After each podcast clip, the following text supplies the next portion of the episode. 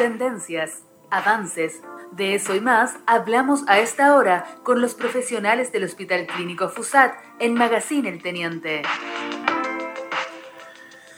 Así es, llega el momento de hablar de salud y por supuesto también del tema que está relacionado hoy día, ¿no es cierto? Ya les había adelantado algo en el matinal, estamos en Radio Rancagua, en Magazine El Teniente, y la entrevista de hoy es con la enfermera de epidemiología Claudia Acevedo de, ¿no es cierto?, Intersalud. El tema es la enfermedad de Chagas.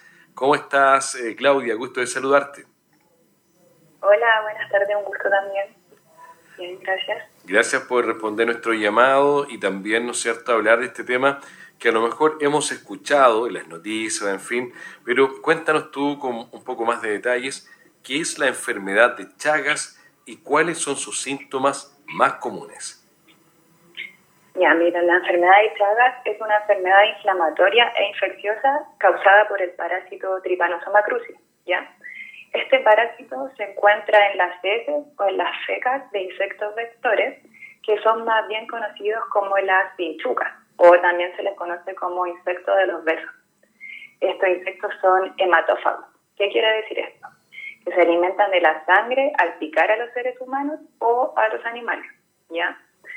Esta enfermedad se divide en dos fases, en la fase aguda y en la fase crónica. Eh, por su parte, en la fase aguda tiene una duración de semanas o meses y generalmente no presenta síntomas. Bueno, en los casos que el paciente experimente síntomas, estos suelen ser leves. Algunos de ellos son fiebre, dolor de cabeza, falta de apetito, dolores musculares, náuseas, vómitos, diarrea, ganglios inflamados o también agrandamiento del vaso y del hígado. Eh, también una primera señal visible puede ser una lesión cutánea que se llama chagoma. Esta es una lesión pequeña, de aspecto duro, eh, que puede tener un calor local, eh, no presenta dolor y puede optar un color como violáceo. también por otro lado, si el parásito llega a tener contacto con los ojos, se produce una lesión que se llama el signo de Romaña y esta corresponde a una inflamación de la conjuntiva del ojo. Si esta infección no se trata a tiempo, puede avanzar una fase crónica y esta puede tardar de 10 a 30 años en manifestarse o bien nunca se manifiesta. Y en el caso de que se manifiesten los síntomas, estos pueden provocar alteraciones a nivel del corazón y también digestivas. Ahora, Claudia, ¿cuáles son las vías de transmisión de esta infección o es solo una forma de infectarse? No, no, presenta varias vías de transmisión. Bueno, la principal es como vía vectorial, que esta se da cuando las vinchucas, eh, que son estos insectos, después de alimentarse o picar a la persona o al animal, eliminan sus heces con el parásito sobre la piel. Entonces, estas heces van a entrar en contacto con la sangre, que se va a producir a través de las rascaduras que, que tengan las personas o por traslado inconsciente de las deposiciones a los ojos o la boca, ¿ya? Eh, bueno, la mayoría de las personas se contagia y no se da cuenta. Eh, esta es la principal vía, ¿ya? Existen otras que son menos comunes, pero que de todas formas hay que tenerlas en cuenta. Eh, tenemos la vía transfusional, que corresponde a la segunda más frecuente en América Latina. esta se produce por el ingreso del parásito debido a la sangre contaminada.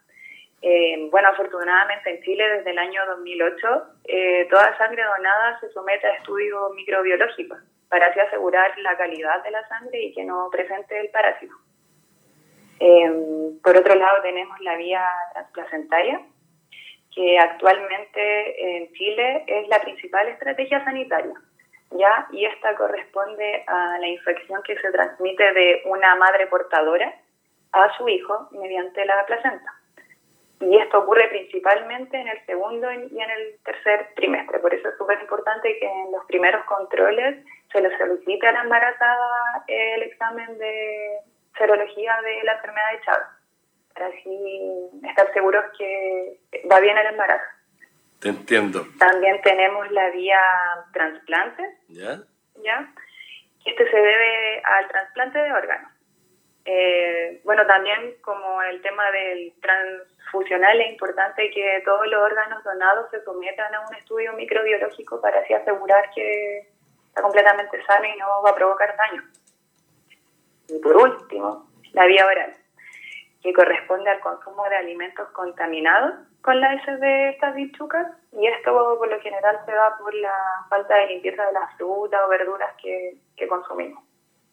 Oye, las vinchucas están relacionadas tal vez con la falta de aseo e higiene en un lugar. Y lo otro que te quiero preguntar, eh, ¿es cierto, es solo un mito que eh, este, este mal de Chagas eh, sería a lo mejor una persona más propensa o sería de, de mayor riesgo contraerlo, por ejemplo, en el norte de nuestro país, o es solo un mito?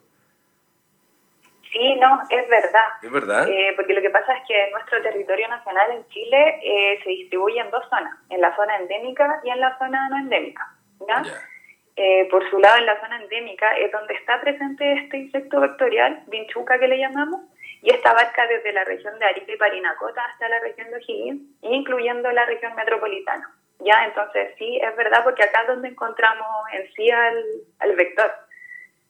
En cambio, en la zona no endémica no se encuentra el vector en sí, por lo tanto el riesgo es menor, que sería desde la región del Maule hasta la región de Magallanes. Ah, perfecto, perfecto. Oye, Claudia, pero también tú hablaste de, algunas complicaciones. Ahora, estas podrían llegar a ser muy, muy graves si alguien, eh, ¿no es cierto?, se enferma con este, este mal de Chagas, podría incluso ser grave o no? Sí, de hecho sí. Mira, si la enfermedad de Chagas progresa a la fase persistente o crónica, esta puede provocar complicaciones, como dije anteriormente, a nivel digestivo o cardíaco. ¿ya? Eh, por su lado, en el ámbito cardíaco, se puede provocar una insuficiencia cardíaca que se produce cuando el corazón se vuelve más débil o rígido y de esta manera no puede enviar la suficiente sangre para así satisfacer las necesidades que tiene el cuerpo en cuanto a la circulación. ¿Ya? Eso en cuanto a lo cardíaco.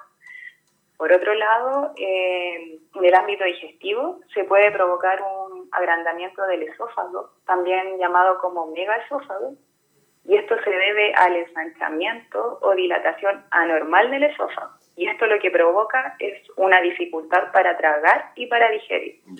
También por el lado digestivo lo que se puede provocar es un agrandamiento del colon, que también se llama megacolon, y esto se produce cuando el colon se dilata más de lo normal, lo que va a causar un dolor de estómago, hinchazón o también mucho estreñimiento.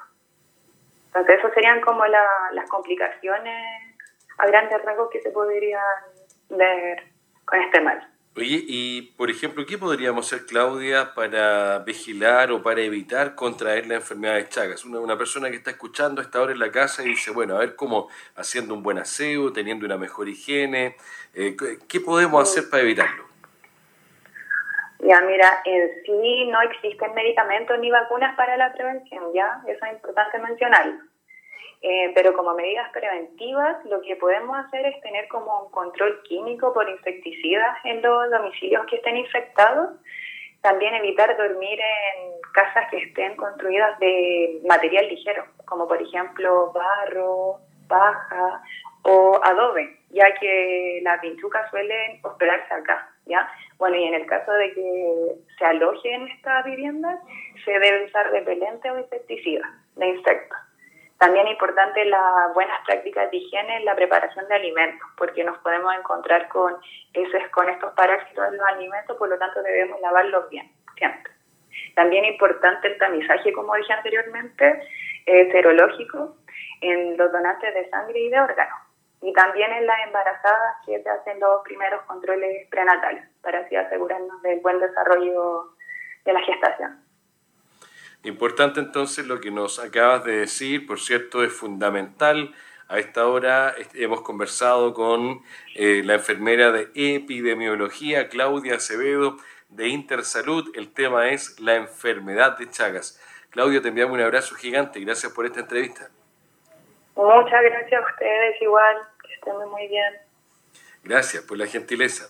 12 con 22 minutos, ahí está el mal de Chagas un tema para conocer y por supuesto también para saber y bueno, también informarnos a propósito de estos jueves de salud acá con FUSAT y también hoy día con la gentileza de Intersalud.